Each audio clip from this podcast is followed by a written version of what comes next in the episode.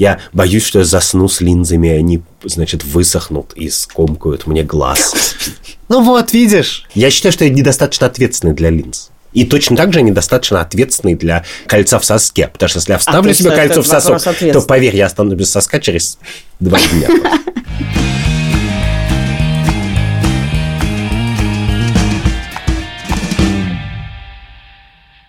Привет, это подкаст «Так вышло», я Катя Крангаус. А я Андрей Бабицкий. Каждую неделю мы с Андреем заново пытаемся пересобрать наши представления о добре и зле, потому что все очень Всё сложно. меняется Все очень меняется в современном мире. И подписывайтесь на нас э, на YouTube, подписывайтесь во всех подкаст-приложениях. В Телеграме, в Патреоне. Партнер нашего подкаста – банк для предпринимателей и предприятий «Точка». «Точка» помогает со всем, что важно бизнесу. Бухгалтерией, валютным контролем, тендерами, госзакупками. И еще и убережет от проблем со счетами и партнерами. Возьмет всю рутину на себя, чтобы вы занимались любимым делом, как мы с Андреем занимаемся записью любимого подкаста. Внимание, внимание! 15 апреля в четверг в 6 часов вечера в прямом эфире YouTube мы ответим на все этические вопросы, которые скопились у наших слушателей. Если у вас есть сложная жизненная ситуация или вообще произошла какая-то история, в которой вы не знаете, как правильно поступить, напишите в комментариях к этому выпуску, напишите в комментариях в Инстаграме, напишите в комментариях в Телеграм-канале «Так вышло», и мы постараемся ответить. А еще в качестве тяжелой этической артиллерии к нам присоединится, внимание, политолог Екатерина Шульман. Пишите свои вопросы и истории, мы на них ответим. А поговорим мы сегодня о чем, Андрей? О теле. О теле. О теле, потому что вчера я сходил на выставку, которую все обсуждали. Потому что, поверь мне, если бы не все не обсуждали эту выставку, я бы не поперся на ВДНХ. Меня на калачом не заманишь. Но там проходит выставка про тело. На который запретили допускать детей до 12 лет. Да. наверное. Первое, о чем я подумал, когда я туда вошел. Я подумал, что я вернулся в детство, в учебник анатомии 9 класса. Ты любил его? Ну, я-то любил, я биологом стал, но это такая очень милая выставка с э, телами. Там тела, с них снята кожа, иногда так мышцы красиво расправлены. Они Но это не настоящие тела. как не настоящие тела. Настоящие тела. Там в начале висит огромный стенд с благодарностью донорам, которые пожертвовали свои тела на медицину, и только благодаря им э, выставка стала. Кажется, они не настоящие, но очень похожи. А, и Нет, они- А ты слышал, на что можно пожертвовать свое тело? В смысле? На... Где можно пожертвовать свое тело, не знаю, для художников? Нет, для художников нельзя, можно для медицинских целей, но, в принципе, популяризация медицины – это вполне себе медицинская цель. Ну, и они иногда в смешных позах. Например, два хоккеистов в касках и с клюшками друг на друга, значит. Без кожи. Без кожи, да. И там даже висит их, прости, без кожи тоже пенис. Да. Короче, это выставка за все хорошее. Такой учебник анатомии 9 класса. Он начинается с рассказа про эмбрионов. Заканчивается стендом «Секс после 60». И Моя на нем... любимая тема. Да, и на нем не Путин с Кабаевой, как можно было бы подумать, а какие-то два пожилых человека Без кожи. в коже. Там в- очень... То есть самое интересное нарисовано. Да, но в целом все это производит впечатление, как бы учебник анатомии 9 класса. Я просто не понимаю, как туда можно не пускать детей, и что должен подумать человек, который что произойдет с ребенком, который это увидит. Он захочет кого-то освежевать? Как это устроено? Но мне кажется, не только у нас вообще есть какое-то очень сложное отношение к телу, которое все время меняется. Мы придумываем какие-то концепции отношения к телу, и поэтому на этой теме все психуют все время. Что можно, что нельзя, что надо, что не надо. Ну, в принципе, я бы не повела ребенка на выставку, где э, люди без мышц. Без э, Нет, без мышц, людей без мышц все видят. Это Да, скелетики веселые. людей Дети покупают наклейки с скелетиками, с фосфором, знаешь, которые светятся в Но темноте. книжки, ты покупаешь книжки тела человека, и там можно открывать кожу. Да, да, да. Открывать. И это в этом контексте совершенно не выглядит э, освежеванным трупом, понимаешь? Ну, слушай, даже когда я была, знаешь, когда 10 лет назад на выставке Абрамович, и я пришла с младенцем в этом Бэйби Бьорне, а там вход на выставку был через такой дверной проем, где спинами стояли, то есть лицом к тебе ты проходил мимо двух голых людей. И мне сказали, что нельзя туда с младенцем, а мне надо идти в обход этого входа, чтобы войти уже сразу на выставку. Потому что, значит, я говорю, а что он там не видел, простите? Он каждый по пять раз в день это видит. Так именно, именно, что ты там не видел. И это самое поразительное, что я пытаюсь реконструировать логику людей, которые что-то в этом видят. И главное, когда ты на это смотришь, ты начинаешь думать о, о, о своем теле. Ну, начиная с вопроса, ты, ты бы его завещал, значит, на медицину. Почему нет, как бы? Они подтянутые, спортивные, эти люди следили за собой. Это я, кстати, не знаю, хорошо Это важно? или плохо. Но, но... То есть ты, а ты готов пожертвовать свое тело в том виде, в котором оно будет, или ты хочешь уточнить, я готов пожертвовать свое тело, если оно хорошо выглядит? Но вот они, кстати, я думаю, удаляют жировые ткани. В некотором смысле они нормализуют Подтянутое. фитнес. Да, подтянутое телосложение. Ну хорошо, давай перейдем к вот чему, о чем мы с тобой говорили, когда готовились. Что мы движемся семимильными шагами в разных местах по-разному к идее, что твое тело твое дело, и что вообще ничто сделано со своим телом не является ненормальным. Ну, что в некотором смысле гаджет, в котором твое сознание, вот у тебя есть ценное сознание, воспоминания там, и это ты, а тело – это тело. И ты можешь сделать с ним все, что Ну, хочешь. во-первых, ты по факту делаешь с ним то, что хочешь, потому что там медицинские процедуры нынешние, они очень инвазивны часто. Ты, у тебя кусочки тела иногда заменены просто врачами. Ты можешь изменить его внешний вид, ты можешь его, изменить его состав, форму, что угодно. И в целом общий как бы тренд человечества, конечно, состоит в том, что вроде бы действительно можно гораздо больше, чем раньше. И в Европе еще больше, чем в Москве, судя по людям, которых я встречаю на улице, что можно делать довольно радикальные, на мой взгляд, трансформации своего тела. Ну, мне хочется сказать просто так, но я же не знаю, просто так ли. Ну, смотри, мы с во-первых, надо сделать дисклеймер, что в процессе подготовки к этому выпуску мы с тобой поняли, что мы с тобой две старые бабки, Да. которые У нас хоть и нет стремятся... татуировок. Ну, это вот это вот это, это еще хуже. Ты просто штрейкбрехер, как бы. что м, мы с тобой очень стараемся быть продвинутыми, но на самом деле мы с тобой выглядим очень... Конвенционально. Да. Вопрос мой, который у меня есть сегодня, это что вообще есть данное тебе тело? Что, если ты можешь в нем все практически поменять либо усилиями, либо с помощью э, сторонней инвазивности, что остается, что есть как бы данное тебе тело, и есть ли это вообще как, как ну, кроме как, знаешь, тебе раздали карты, ну, а дальше ты там их будешь менять бесконечно. И мы начали с тобой в мире, где тело было безусловной данностью. И Ну, даже заботиться о своем теле, это было какое-то специальное действие. Все равно до 30 не доживет. Ну, нет, мы начали все-таки, когда уже до 30 она доживала, но, например, в моей семье считалось, что уши прокалывают, это когда ты уже как бы, когда-то, как и я проколола уши несколько лет назад. Волосы красят, ну, это как бы продавщица в магазине. Ногти маленькие девочки не красят. Но это просто бытовой и социальный снобизм.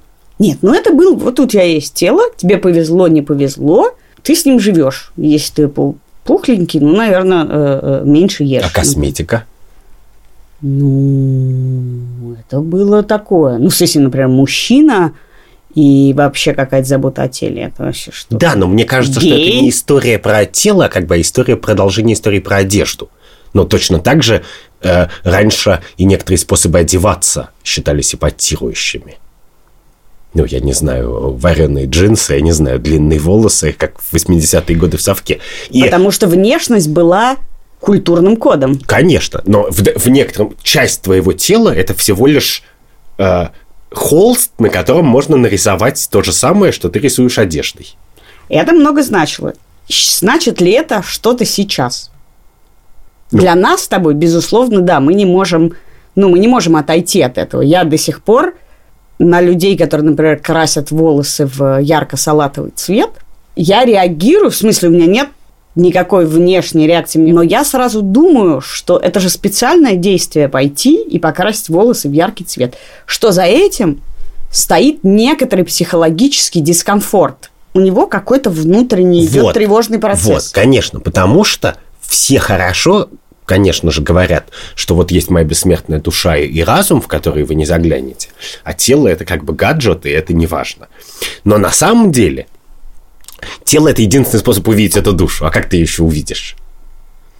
А меняется такой ли- же, такой же важный, как, например, слова человека. Я даже скажу, что гораздо более важный. Запахи, внешний вид и все вместе в совокупности важнее, чем слова или поступки часто. Запах ты, я не знаю, можно ли изменить. Ну как, запах это что ты собрал Железы. за, за сложный день. Да, твой пот, твои э, Да, но мы с тобой можем провести день одинаково, у нас будет разный запах. Да, да, бактерии, наш микробиом. И ты это пока не можешь изменить. Нет, А- ну люди это меняют, но, честно говоря, обычно не для того, чтобы заменить запах, да, они это меняют из медицинских соображений. Ну, едят какие-то пробиотики, не знаю. Хорошо, если мы говорим о том, что тело действительно это некоторое внешнее отражение тебя, твоей души. И более того, мы знаем, что много людей меняют свое тело, чтобы оно отражало тебя. Вообще все подростковые, например, эксперименты, которые мы наблюдаем у детей своих, чужих, связаны с тем, что они явно пытаются понять, кто они. Какое тело подходит моей душе. Да. И, но это с двух сторон. Это и подросток хочет про себя понять, или и взрослый человек тоже. И мы на него глядя пытаемся понять. Да. О, он изменился, значит, у него что-то в душе случилось, не то. Или то. Теперь скажи мне, вот есть две концепции, и я не понимаю между ними, как, это, как, как они сочетаются. Первое, прими свое тело. Да. Ты такой, сякой, у тебя такая кожа, у тебя такой вес, э, у тебя такие глаза. Прими это, будь с ним в гармонии и счастлив. И вторая, что сделай с ним все, что ты хочешь. Потому что ты подвисла между двумя мирами. В старом мире не надо было принимать ничего, ни тела, ни души. Так. Ты должен был работать над собой, а если ты не работаешь над собой, ты неудачник, как бы, и все, и помрешь, и никто не вспомнит. Потом кто-то сказал, давайте тело хотя бы примем, но будем дальше, значит, работать над собой. А теперь уже как бы надо и душу принимать тоже. Так ты со своим телом примиряешься или подстраиваешь его под то, как ты себя сейчас чувствуешь, что, естественно, меняется раз в некоторое Это время. зависит от того, во-первых, я могу маленький тест с тобой провести. Ты вообще трансгуманист? Ну, ты надеешься, например, Спасибо, что расшифровал. Ты надеешься, что ты доживешь до того времени, когда твое сознание можно будет поместить в э, Я не верю. раствор, как в Футураме, и оно будет там существовать. Я не верю в это, хотя, не транс- хотя в сериале Years and Years а, есть момент, там дико продвинутые родители, и их дочь устраивает с ними серьезный разговор, и она говорит, что вот, значит, она поняла, что это не ее тело, и они так очень быстро понимают, что она хочет сменить пол, и говорят, да, конечно, мы все понимаем, мы тебя принимаем, ла-ла». а она говорит, что она хочет совершить транспереход в цифровую версию что она вообще отказывается от тела в пользу вот этого, видимо, И тут они раствора. начинают да, и тут они понимают, что на этом месте у них уже это слишком. Потому Нет, что я... а- а 15 объятий в день. Да. И я не верю в то, что это возможно, что тело никогда не может отсутствовать. Или быть совсем другим. Хотя я верю в бессмертную душу, но это в каком-то, как бы, что будет цифровой мир, в котором мы все будем существовать. Да, но что будет тела и будет отсутствие тел, я не верю. И тогда получается так. Значит, мы бесконечно связаны с телом. Мы можем заменить себе ногу, руку, ухо, Я надеюсь, что скоро сердце и печень также, да. сердце, и- Печень ну, внутренние да. органы. Вообще Да, мы не да. обсуждаем. Внутренние Да. органы заменить – это ок. Даже никто не заметит. Дальше есть шкала. Мы даже просили своего ресерчера Катю Зорич составить нам лестницу изменений. Есть какие-то самые минимальные. Когда ты красишь... Я крашу ногти, когда ты красишь ногти, нет. А, это вообще не не какое-то изменение, на которое ты обратишь внимание. Ну, ты обратишь внимание, Ну, это красные декор, ногти. как бы. Да. Ты меняешь не тело, а декорируешь. Ну да, его, сегодня я с Да. такими сережками, завтра я с другими сережками. Стрижка. Ты, безусловно, на нее как-то реагируешь, но тоже, ну, остригся и постригся. Я, когда мне беспокойно, я иду стричься. Другие люди в этот момент идут и красят волосы. например. Есть инвазивные изменения тела. Прокол ушей, ноздрей, пупка, Туннели. Туннели это Ну, моя самая, это моя самая больная тема, потому что я скорее буду окей со сменой пола, чем с туннелями. Не могу тебе объяснить, почему.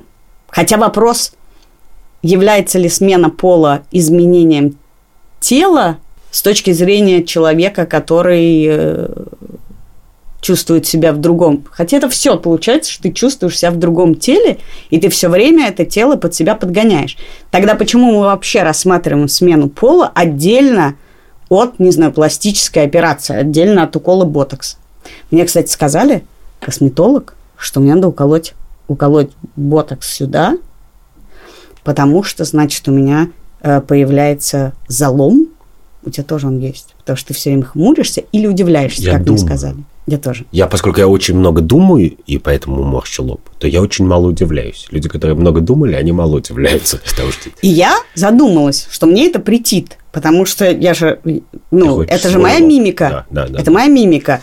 Соответственно, это некоторое отражение моей мимики, того, как я э, конечно. смотрю, удивляюсь и думаю. да, ты хочешь красиво постареть.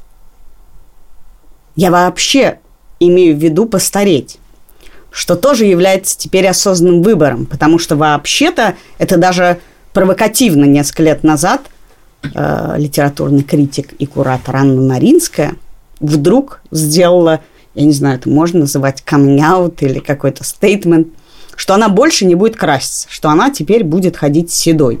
И это ее выбор.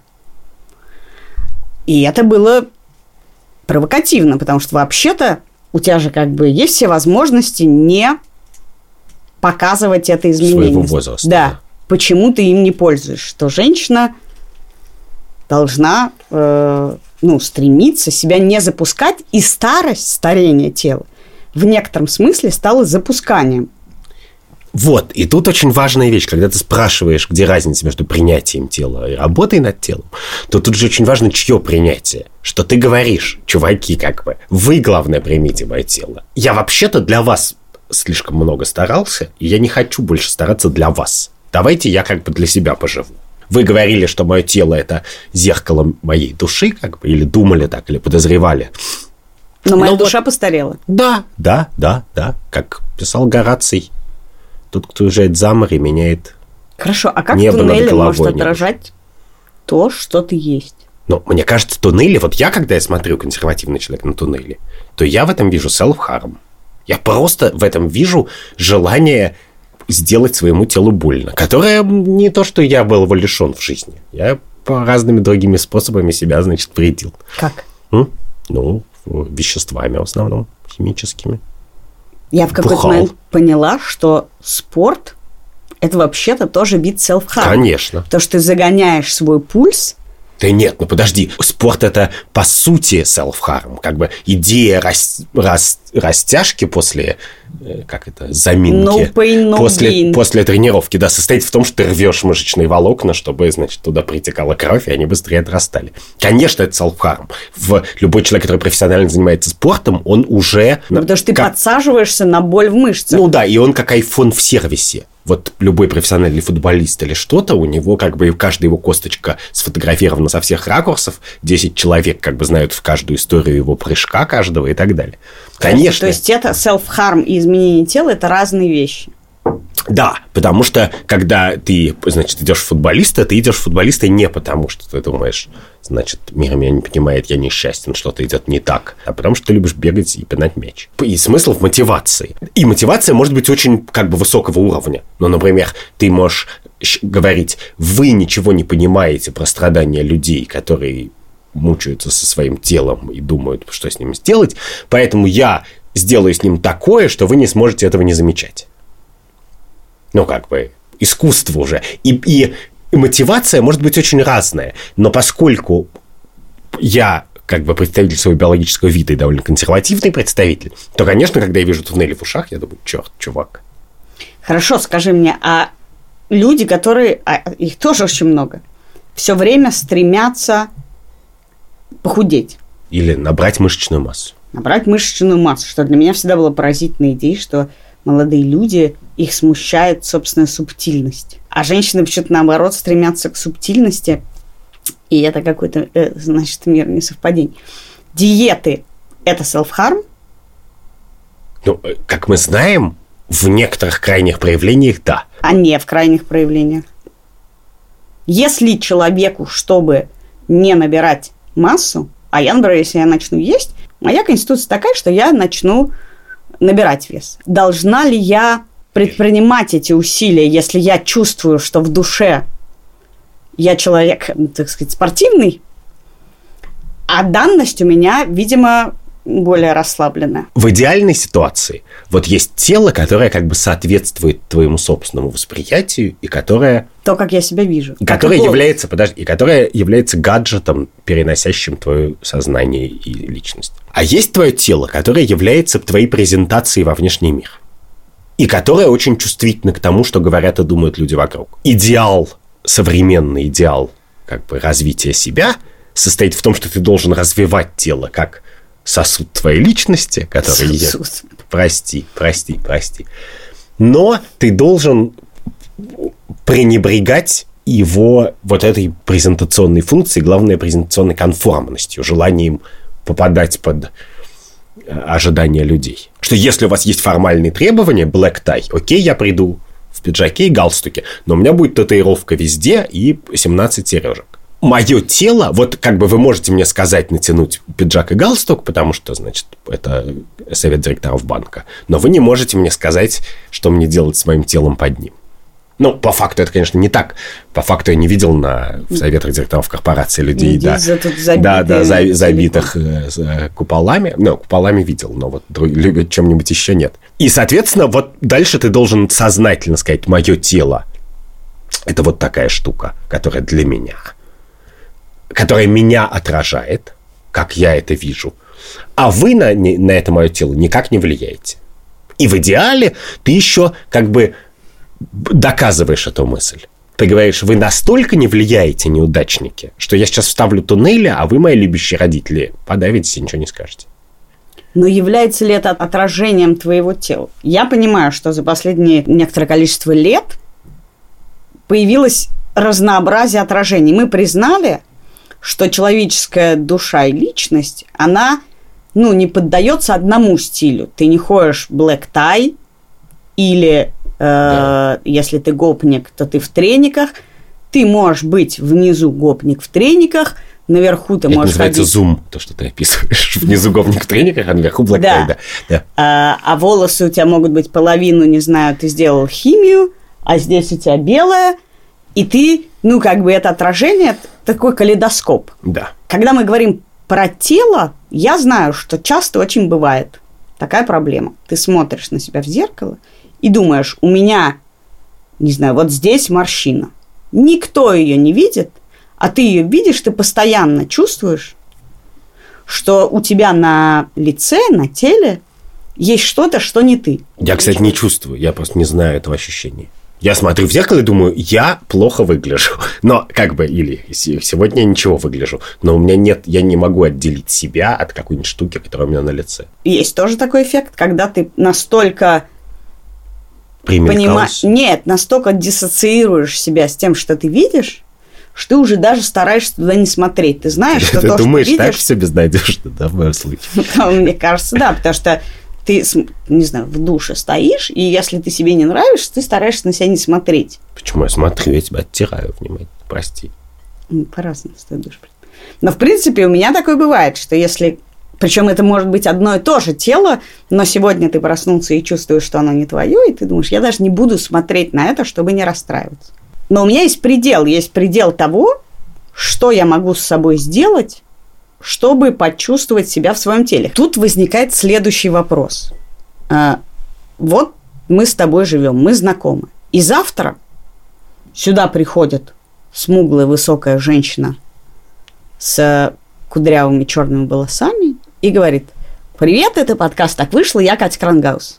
Сможешь ли ты быстро принять, что это и есть отражение меня, и ты точно так же, вот мы садимся и разговариваем. Быстро, быстро не смогу. Я привык к тебе, я знаю примерно, я достаточно хорошо тебя знаю, чтобы как бы понять, что это ты. И у тебя не будет... У меня будет, у меня будет. И это мой критерий того, что с собой сделать. То есть я знаю, мне это, я же понимаю, у меня большой опыт, я знаю, что если там побриться на лосо, это примерно секунд, минут на 10 ты вышибаешь собеседника Да. из себя. Там побриться на лысо и совсем, например, брать растительность, это там полчаса. Как бы очки, например, почти не влияют. Ну, в смысле, Од- 40 секунд, и все привыкают. что- Однажды твой брат сбрил одну бровь. Да, вот Мне это... кажется, это вышибло всех до того момента, как он э, ее вырастил обратно. Да, вот. Это более радикальная вещь, потому что это нарушение симметрии, очевидно. Давай сделаем перерыв и поговорим о бизнесе, потому что это будет наша совместная рубрика с банком «Точка». И потому что ты им занимаешься бизнесом. Да, мы в нескольких выпусках будем обсуждать бизнес-кейсы этические. Первый специально для тебя создан. Давай. Вот представьте себе такая ситуация, что вы основали стартап, и у вас есть партнер. Представляю. И партнер чего-то стал задумчивый, как бы забил на все и не занимается уже стартапом давно. Это Лика тебя попросила? Нет, это я сам так придумал. У вас есть возможность размыть его долю в стартапе, чтобы у него было меньше доли акций. и Точно не Лика тебя попросила? Точно не Лика. С помощью инвесторов. Можно так поступить или нет? Во-первых, это некрасиво. Нет, ну что значит, понимаешь, жизнь-то длинная. Сегодня ты, завтра я. Я тоже считаю, что нельзя, потому что я сейчас много думаю про природу договоренности и частной собственности. И главная проблема, конечно же, что все договоренности, особенно которые заключают в русском бизнесе, они как бы у них нет ощущения, что они навсегда. Но мы договорились, но мы, если что, передоговоримся. И в частности к собственности также относится на самом деле. Ну, что как бы это чье-то, а вроде не чье-то, а вроде номинально чье-то. А смысл договоренности не в том, что они справедливые, а в том, что они договоренности. Если два человека договорились, что они делают дела вот таким образом, а подписали договор, то само нарушение этого договора – это уже довольно безнравственная штука. Да, но интересно, что современные представления о договоренностях разного рода штука временная, что мы все уже знаем, что никогда ничего нельзя проговорить навсегда. Нет, ну, ну Мы договорились, что мы будем в горе и в радости, а потом такие, ну, что-то пошло не так, не хочу ни в горе, ни в радость. Да, но все-таки это касается как бы частной жизни, а в экономике совершенно точно, и про это все, все экономисты всю жизнь твердят, что качество соблюдения договоренности влияет просто на готовность людей делать что-то новое и интересное. Нет, ну смотри, Что когда ты приходишь там за инвестициями или договариваешься с партнером, ты же не просто так говоришь. И, кстати, я всем остаю, а ты что-то берешь взамен. а можешь ли ты представить себе такую ситуацию, что мы с тобой партнеры договорились, мы с тобой шерим бизнес 50 на 50 на один год. Проходит год, А потом, и мы должны снова договориться. можно, я не отдам тебе ничего. Да, но это, знаешь, есть такой эксперимент, не эксперимент, за- Игра в диктатора. задачка. Я Тебе хочу- дают 100 долларов, если ты договоришься со мной о той доле, которую ты мне даешь. Да. Это из теории игр моих. Да. И, в принципе, очевидно, что мне выгодно согласиться на единичку, потому что ты можешь мне больше и не дать. Но я считаю это несправедливым, поэтому я запарю себе единичку и тебе 99, просто потому что что за свинство, что ты предложил мне только единичку. Да, сейчас надо, мне кажется, только рассказать нашим слушателям, в чем состоит игра. Игра такая, мне дают 100 долларов, и я из них сколько-то даю Кате. Но если Кате не устроит ее доля, то Катя говорит, нет, не играем, и 100 долларов мне не дают. Поэтому, с одной стороны, мне хочется сказать, я забираю себе 99 или 90, а Кате даю мало. А с другой стороны, у Кати есть врожденное чувство справедливости, и она скажет, нет, уж, я не согласна. На 10 давай мне 50. Так тогда, если мы с тобой каждый год садимся разговаривать заново, то, в принципе, если мы оба заинтересованы в партнерстве, то мы должны договориться. Понимаешь? Никто из нас не получит ни 50%, ни 90%, если ты недостаточно уважишь мой вклад. Ты можешь сказать, твой вклад нулевой.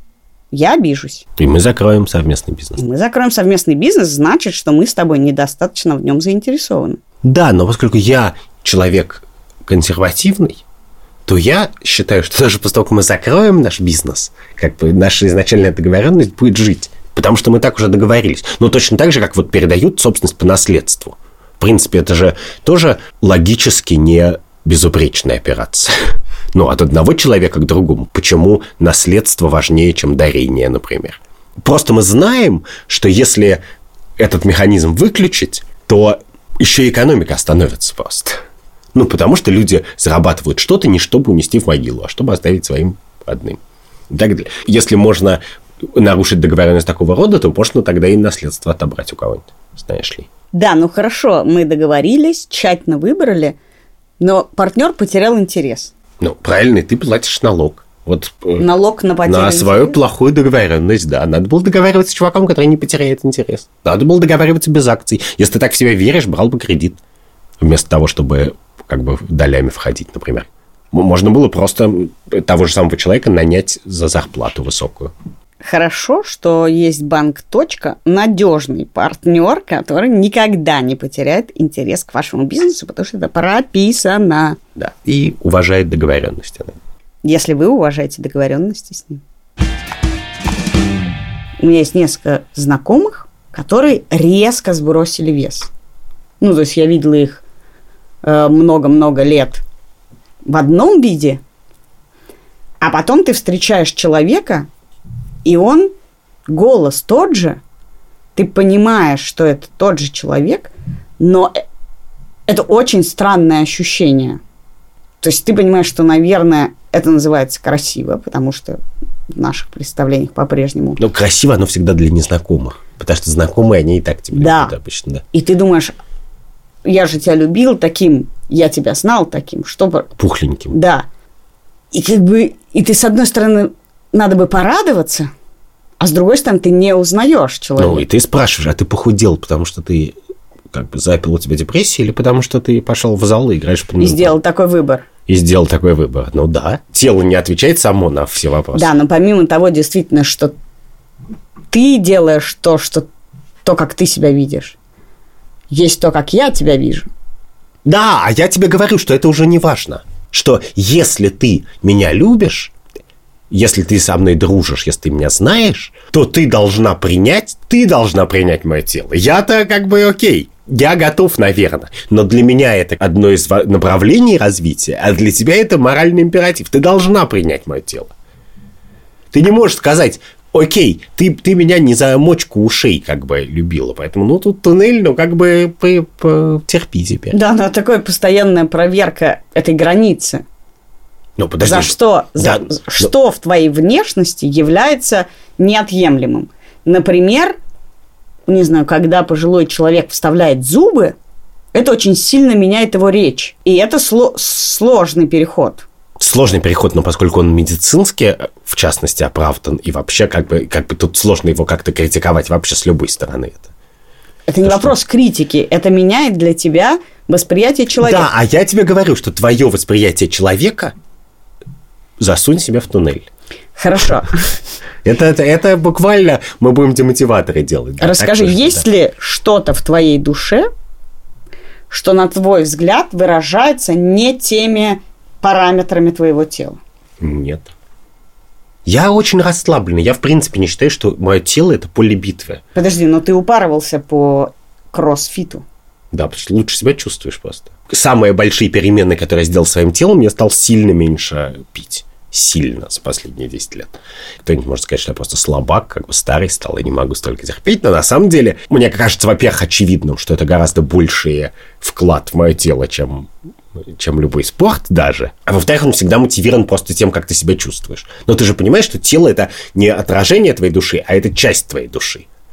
Хочешь? Что если ты встаешь не с той ноги буквально, то ты буквально в плохом настроении. Если ты не занимался спортом, валялся на диване и жрал наггетсы как бы неделю, то у тебя и настроение плохое, а не только, не только Хочешь ли ты тела. сказать, что все, что люди делают со своим телом, они делают для того, чтобы не чувствовать его?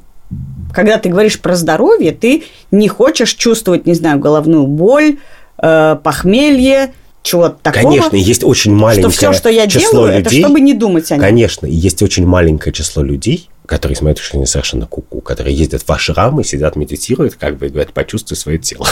Их пять человек в мире Да примерно. ладно, вся медитация построена. Вот именно, вот это, вот, вот все эти люди, они очень Не странные. человек. Ну, ладно, 5 миллионов человек, не знаю, мир большой все равно.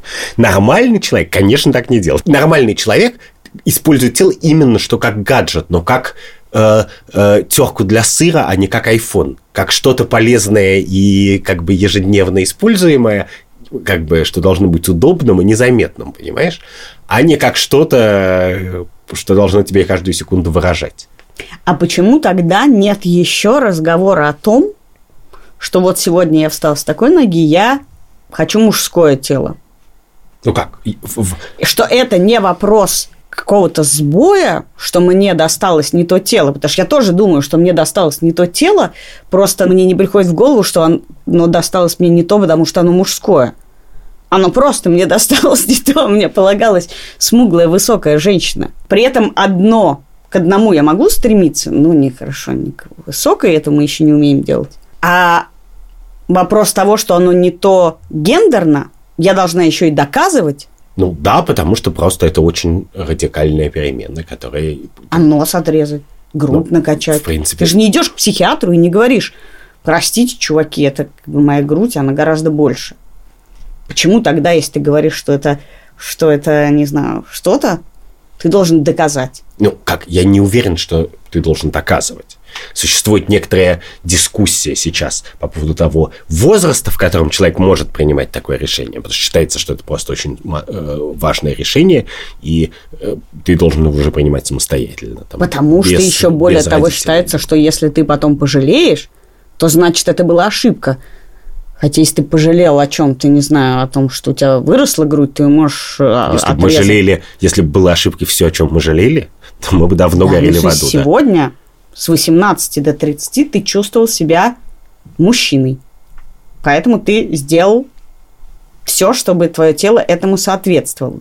А дальше возникает э, проблема, которая состоит в том, что мы, с одной стороны, говорим людям, твое тело – это не PowerPoint-презентация для окружающих, и тебя не должно волновать, что думают они. Но, с другой стороны, ты с ними общаешься посредством тела. И когда ты меняешь пол, то многие люди, или вообще не обязательно меняешь пол, просто на самом деле какие-то совершаешь существенные перемены, то некоторые люди могут счесть, что ты уже другой человек. Ну, например, твоя жена, если ты поменял пол. Она может сказать, прости, пожалуйста, но я выходила замуж не за женщину. И тут ты можешь сказать, я себя чувствую мужчиной, но тогда ты, кажется, должна сказать, и я другой человек. Ну, Почему? Строго... Может быть, я тот же человек? Нет, потому что тот же человек или нет, оказывается, решаешь не ты. Потому что в своем внутреннем смысле ты каждый день новый человек. А с нашей точки зрения у тебя как бы у тебя есть некоторая непрерывность, и в какой-то момент мы смотрим и нет, это не как бы вот, а тут наступил перерывчик. И на самом деле это очень часто так, люди меняют пол и имя. Ну, что для нас вообще маркер смены личности. Большая перемена в телесная сама по себе, в принципе, достаточно для того, чтобы кто-то мог сказать, окей, с моей точки зрения, ты совсем другой человек. Давай учиться общаться заново или не общаться. И вот это для меня очень интересный вопрос, потому что мне кажется, что в, совре- в мире, в котором э, мы вообще проще относимся к переменам в теле, таких ситуаций будет просто гораздо больше в ближайшем будущем. Что мы должны все время заново знакомиться? Да, и будет гораздо больше вариантов, чем просто изменить себе пол будут варианты, я не знаю. Да, но значит Просто ли это, значит ли это, что все то время, что ты видишь меня такой, а я на самом деле чувствую себя другой, ты меня не знаешь. Ты видишь презентацию не ту, которую я, я пытаюсь тебе дорисовать. Ты меня не разглядел, загляни в меня. Прости. Но в некотором Значит смысле... ли, что ты все это время со мной не знаком? конечно, но в некотором смысле наше тело это и есть этот непрерывный торг между собой и внешним миром. Ты, с одной стороны, должен как бы относиться к нему консервативно, потому что твое тело, как и твой голос, как и, я не знаю, твой послужной список и рабочие контракты, это то, что создает твою непрерывность в глазах окружающих людей. И под непрерывностью я имею в виду, на самом деле, желание общаться. Потому что, ну, как бы, то, что они считают тебя своим коллегой, знакомым, другом, родственником, все еще. Они говорят, нет, я тебя не знаю больше. Хорошо, я задам тебе самый ужасный вопрос. А что же природа? А что должна делать природа? Ну, она сделала что-то. Кроме того, что отдохнула на нас с тобой, подожди, что, что? Ну, она выдала нам нечто. Да. Это вообще ничего не значит. В смысле, должны ли мы это уважать, свое тело, потому что оно шедевр э, искус... Э, естественного Да, мы когда маленький, младенец, ребенок двух лет, ему не мешает это. Он бегает. Ты видела когда-нибудь ребенка двух лет? Видела, я уверен. Ну, как ты думаешь, как можно, что можно не, что может кому-то, блин, не нравиться в ребенке двух лет? Это же идеальное тело. Да. Оно Б- идеально, бэйбек... причем э, идеально во, во всех. всех просто, просто. Можно как бы бесконечно смотреть на маленького ребенка. Что же происходит дальше? Что это социальный Как раз в этом смысле природа по- постаралась. Природа сделала нас так, что когда мы видим ребенка маленького, то мы умиляемся тут же и думаем, боже мой, какое прекрасное зрелище. Да, но если, не знаю, десятилетний ребенок сохраняет себе такие же перемычечки и э, Ну, нет, щечки, ну да, он- то ты уже начинаешь думать, значит, все же это все социальный конструкт, который мы сами бесконечно накручиваем, Что социальный конструкт? что тело является чем-то, что надо видоизменять. Или сохранять? Почему? Подожди, но действие, оно всегда более активно, чем бездействие. Я не иду красить волосы, это ничего не значит. А я иду красить волосы, это что-то значит. Да, но у тебя нет не то, что весь мир говорит тебе покрась волосы. Мир говорит тебе, давай ты будешь бегать хотя бы раз в неделю или 10 тысяч шагов Я проходить. лучше пойду покрашу волосы. Ну да, но как раз факт нашей биологии, что за телом надо немножко ухаживать в медицинском смысле. Не пихать туда что угодно, как бы немножко а заниматься почему ты считаешь, что медицинский смысл другой? Когда ты не хочешь, чтобы у тебя была одышка, это тоже такой, я, я не тот человек, который задыхается, пройдя два этажа лестничных. Ну, это, наверное... Твое самочувствие, в чем проблема смириться с чем-то? Я чувствую, что я э, легко бегаю, хожу по скалам, а у меня нет одной ноги. Так бы тебе, в принципе, ну нет и нет. Но ты же чувствуешь, что ты другой. Проблема старения в том, что, кажется, большинство людей, не знаю, в 60 чувствуют, что им 30, и вообще-то они скачут, прыгают и танцуют. Да. А тело у них другое. Да, и это и есть описанная очень часто проблема. Что ты как бы не, не привык совершенно по-другому рассчитывать усилия и по-другому, и какое-то действие, которое тебе всю жизнь казалось естественным, перестает быть естественным в одну секунду. Потому что тело оказывается сильнее. Природа твоя оказывается сильнее. Да, и поэтому не надо его укокошивать, начиная с юных лет клеем в подъезде. То есть это такое мы тебя предупреждаем, чувак, твое тело всегда будет сильнее. Если ты не, да, не как бы тюкнутый трансгуманист, как бы не веришь, что в 2030 году ты перейдешь в раствор, то да, в принципе, чувак, тебе с ним жить. Еще несколько десятков лет. Вот представь себе, у человека есть машина, да, которую он продаст через три года. У него есть дом, он из него уедет через 15 лет. И есть как бы такой домик, в котором он проживет 70. Поскольку тело все равно окажется сильнее, где-то т- те грани экспериментов, которые стоит совершать, учитывая, что А, она окажется сильнее, Б, на самом деле ощущение, кто я, меняется. У меня, например, когда у меня, не знаю, длинные волосы, мне кажется, что короткие – это какая-то неестественная для меня вещь. Когда я не курю, мне кажется, люди, которые на улице с сигаретой, это что-то очень некрасивое и неестественное под дождем у подъезда. Раньше, помимо всего прочего, красить волосы было убивать свои волосы. Краска была такая, что у тебя волосы портятся. Например, если ты, наверное, увеличишь грудь и передумаешь, ты ее можешь уменьшить. Но есть вещи по-прежнему, которые сейчас сложно будет обратить. Туннели в ушах, они потом... Ты видел, во что Ну Ладно, они в крайнем превращаются? случае будешь без мочки уха. Ну, Это я называю сложно будет обратить. Окей. Даже татуировка стала менее ужасной с тех пор, как мы знаем, что вообще-то ее можно свести, если уж она тебе прям так наскучила. Да, но мне кажется, что это очень странный, странное соображение про необратимость. Мы делаем очень много необратимых вещей. Важно, чтобы не делать таких необратимых вещей, которых мы пожалеем. Ну окей, ну ты пожалел... Ну, твоя- тебе приходит твоя дочь с розовыми волосами. Ты думаешь, ну ничего, отрастут новые, Да. пострижет. Дочь моей подруги уговаривала разрешить ей проколоть здесь все, потому что она говорит, в крайне, если я передумаю, ей 14 лет, если я передумаю, это зарастет. И это аргумент вообще-то. Ну, это, погляди, но хочется вообще-то жить в мире, в котором кольцо в ухе вообще не является важным фактом. Но это нечто сделанное со своим телом. Понимаешь, что когда люди говорят, не делай татуировку, ты ее не сведешь, то за этим есть еще некоторый опыт жизни в обстоятельствах, когда большая татуировка делала тебя в определенных условиях социальным изгоем, меняла то, что, значит, социологи называют габитус, то есть то, как тебя принимают люди и, и то, как ты им себя презентуешь. Ты сделал татуировку, и навсегда ты будешь носить этот таврал. Да. Как, как, как вот это самое есть в старом парке черный пруд. Вот как бы у нее была вот эта лилия на плече. И необратимость этой лилии состояла не в том, что как бы она не любила, не, не любила лепестки лилии, как бы, понимаешь, а в том, что всю ее жизнь все будут знать, что она воровка.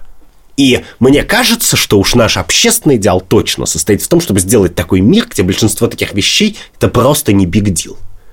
Ну, в частности... Как только они перестанут что-то значить, ты перестанешь их делать. Понимаешь? Нет, конечно. Ну, просто в смысле, ты перестанешь их делать в качестве бунта, в качестве Про революции, в качестве говорили, высказывания. что раньше женское тело было красиво, когда оно не было идеи, что женщина должна быть загорелая и худая. Это вообще какие-то, э, ну, рабыни там загорелые и худые. А, Изаура. Да. А женщина благополучная должна иметь другие формы. Но? И тогда никто не стремился похудеть. Никто не видел себя и не хотел видеть себя – как тощую, смуглую женщину. И поэтому то, что ты говоришь, как только мы скажем, что все это не big deal и ничего не значит, как только это перестает значить, ты перестаешь к этому стремиться. Если ничего не значит то, как ты себя презентуешь, то в, в чем смысл? Come on, сейчас ты можешь прийти на встречу в любых кроссовках, и по, по странному стечению обстоятельств как бы продажи кроссовок растут на 100% в год. Ты можешь сделать татуировку, и никто тебя будет значит, за нее судить. Подожди, ты можешь сделать татуировку, тебя никто будет судить, но теперь татуировку впервые в тысячелетней истории России можно сделать не только на зоне, но просто на любой улице в Москве. Как бы. Просто это становится таким же, такой же частью декора, как все, что угодно. И, конечно, я, в принципе, надеюсь, что самые мучительные способы себя декорировать уйдут. Я, например, мой персональный ужас, фобия – это кольца в сосках. Потому а в языке? М? Сережка в языке. И в языке. Не потому, что это красиво или некрасиво или что-то, а потому, что я все время думаю, она же зацепится за что-нибудь. Вот у футболистов заставляют снимать обручальные кольца перед выходом на поле, и как бы ты всегда думаешь, боже мой, ну как, это же так больно должно быть, это же невозможно больно, если ты случайно что-нибудь зацепишься. Особенно об качели, если... Ой, да, да, да, да, особенно об качели. Я как бы вот поэтому про кольца сосков мне сложно думать, потому что все время думаю, я сразу становлюсь реально бабкой на скамейке. Я прямо думаю, эх, малыш, купаться пойдешь и я просто до сих пор не могу за, понять, за тростник. считать сигналы. На самом деле, вот еще моя проблема. Что я огромное количество сигналов не могу считать. Телесных? Да. Как мне считать, что душевно человек видит себя с сережкой в языке? А что не, это за сигнал? А не а не без нее. Я ничего не чувствую в смысле самопрезентации в языке. А зачем тебе это? Вот ты видишь человека, у него в языке... Он так чувствует, я хочу понять, что это значит. Это ничего он значит. Он значит, я хочу сегодня ходить с сережкой в языке. Это может... Э, ты э, помнишь фильм «Курьер»? Шахназар. Помнишь, помнишь там э, монолог у Меньшова? Нет, не помню. А он все время там говорит про этого курьера, что вот я не понимаю, вот он сделает дырку в банке и пьет. Кажется, про сгущенку речь идет, я не помню про что. И он говорит, я просто хочу понять, как бы, ты чего в жизни хочешь? Ты вот почему сделаешь дырку в банке и пьешь? И я вот тоже, я просто хочу понять, как мне это считать? Мы же весь час с тобой разговариваем про то, что мы пытаемся показать себя внешне так, как мы чувствуем себя внутри. Ну, вот мы, ты понимаешь, мы что хотим значит, уменьшить конфликт. Что значит моя чашка кофе вытатуированная на Нет. руке? Я тебе скажу, я специально сделала самую простую татуировку. Она значит, что я люблю кофе. Все. И я могу делать так, как будто я пью кофе. Все. Теперь ты понимаешь, а, это ничего не значит. Просто захотелось э, нарисовать как ручкой на руке, значит, ничего не придумал лучше, чем нарисовать чашку кофе. И я пытаюсь научиться, вот мне в, в тебе как бы считывать нечего. Чувак и чувак. Чувак и чувак. Ты, я вижу, что ты чуть более открыт, чем многие были раньше. Ты можешь позволить себе розовый, э, э розовый цвет. Могу. Да, это я вижу. Больше я ничего не... Я вижу, что ты не вставляешь линзы, потому что у тебя нет само ощущение человека без очков, и тебя это не смущает. Нет, я не вставляю линзы по той же причине, по которой я, у меня очень много этого линзы, телесного страха. Да, я боюсь, что я засну с линзами, и они, значит, высохнут и скомкают мне глаз. Ну вот, видишь. Я считаю, что я недостаточно ответственный для линз. И точно так же недостаточно ответственный для кольца в соске. Потому что если я вставлю а себе кольцо в сосок, то, поверь, я останусь без соска через два дня. Конечно, конечно. Но и- моя основная проблема, короче, что я не могу понять, что ты хочешь мне сказать всем этим. Ничего, я хочу сказать, расслабься, расслабься. Я проживу свою жизнь с тату и без тату, с кольцом и без кольца, с линзами и в очках. Я завещаю себя на выставку Body World. И мне оставят одно глазное яблоко, чтобы я так весело улыбался. Там такой скелетик, он так весело улыбается, у него одно глазное яблоко и немножечко мышцы какие-то вот так приподнимут еще. Они будут Ты имеешь в виду, что они так отгибают? да, они так отгибаются, чтобы ты увидел. И я вспом- ходил по этой выставке и вспоминал практикум по анатомии. У меня был большой практикум по анатомии, когда учился на биофаке. Главным моментом этого практикума, уже в конце, потому что птицы это очень продвинутые позвоночные животные, то наш преподаватель приносил индейку, готовую уже, и по одной мышце от нее снимал, и мы ее съедали. И он говорит, а вот это вот Вы все-таки биологи. мускулюс тенсор там какой-нибудь, а это мускулюс такой. Ну хорошо, я, я, И просто расслабься, это всего лишь я не тело. могу расслабиться. Это всего я, лишь я тело. хочу понять. Я хочу понять, и я хочу, чтобы наши слушатели мне объяснили, что значат тоннели. Что важно, мне кажется, для будущего прогресса человечества, что один сигнал, который посылает человек, который очень странное что-то сделал своим телом, очень важный. Он такой, я что-то сделал со своим телом, да я, блин, все равно как бы человек. И ты со мной почему-то заговорил, и я умный и умею делать свою работу. И почему часть и не суди вещей- меня поэтому, потому что ты уже отказался меня судить по одежде, теперь откажись меня судить по моей коже. Да нет, ну так не работает. Никто не ходит, никто не чувствует себя внутри.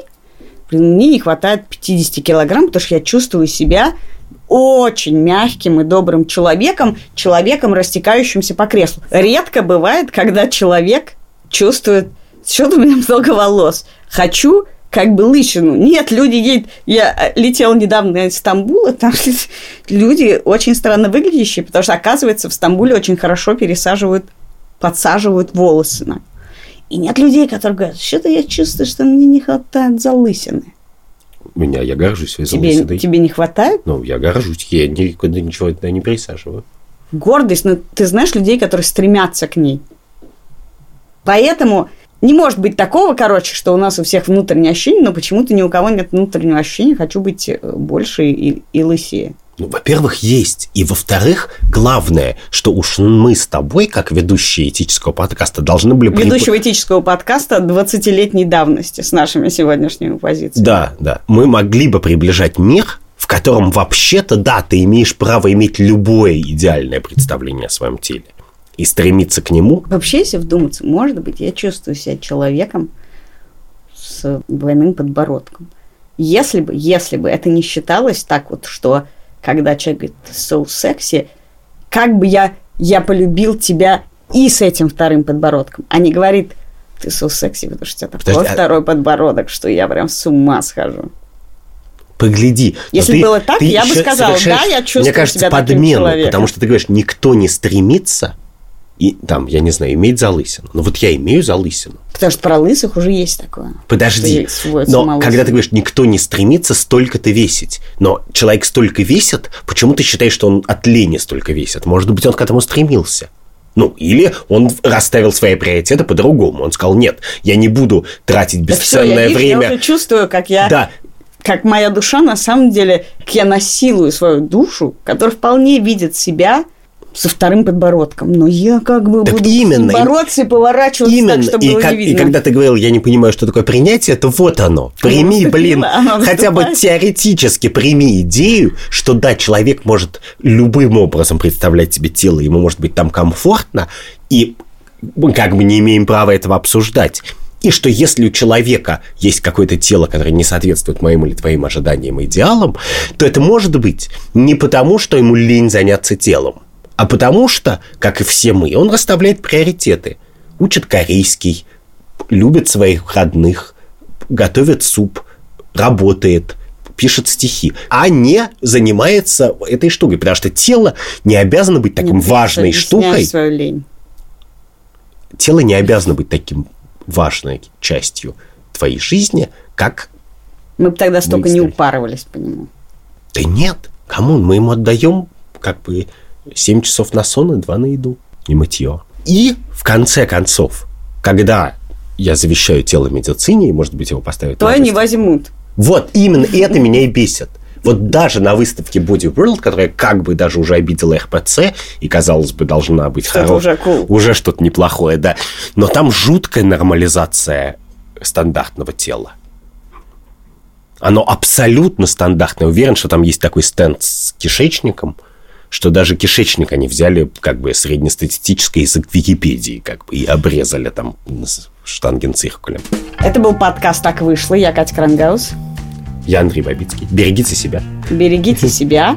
Расскажите, что вы имеете в виду тоннелями. И, и- Подписывайтесь. и простите нас, потому что даже наш редактор нам сказал сегодня, что мы жуткие обскурантисты.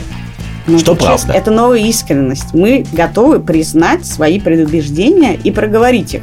Мы понимаем, что это предубеждение. А- а Когда был последний день, когда ты была не готова признать свои предубеждения? А я теперь все время готова.